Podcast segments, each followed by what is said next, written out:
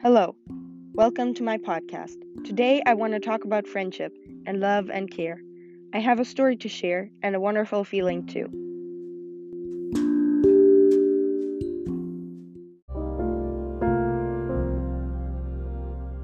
Everyone knows this one. Shared joy is double joy, shared sorrow is half sorrow. A Swedish proverb that is commonly spoken about and is as true as it sounds implausible. A smile on someone else's face that you invoke can do more than just make you happy. It feels so gratifying. If you talk to others about your problems, your heart becomes lighter, as if the person you talked to stuck on that candle again that your tears had snuffed out. I have great friends, the very best friends. On the other side of the Atlantic and here, we share best times and worst times. So if something great is happening, they're the first to know. If something horrible is happening, they're the first to know too. When they're having a tough time, we others are here to give support. And when there's something awesome going on, we celebrate together. Oftentimes, I feel myself overwhelmed with a sheer love and emotion. Yet, when I first came here, I thought I would have no friends.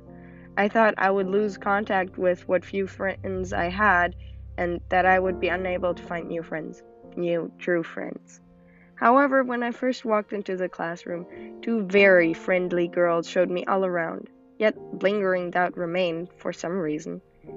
They would just leave me for their own friend group, right? Wrong. They pulled me into their friend group with another girl.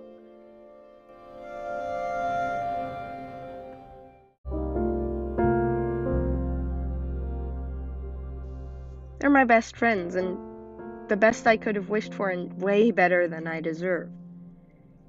And I did not lose contact with my friends from the other side either. Phones are a genius invention. Hour long WhatsApp calls, incredibly long idea lists for all the things we need to do once we see each other again. Well, and also a fair share of inside jokes. Sometimes I miss them terribly, but I can hear their voices and see their faces every weekend. Though way too often the connection is horrible. Well, I guess you just can't have everything. I have a place to talk about all the good and bad things, and everyone needs that. Still, too often I feel ashamed of myself when asking for help. I don't know why, and really I just want to stop feeling that way.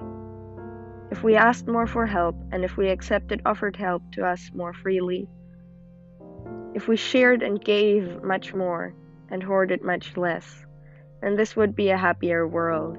If we were less ashamed of our problems and our feelings, if we would not think that our flaws and tears make us weak, it would be more joyful a world. So let us be proud of our problems and free with our joy, for shared joy is double joy.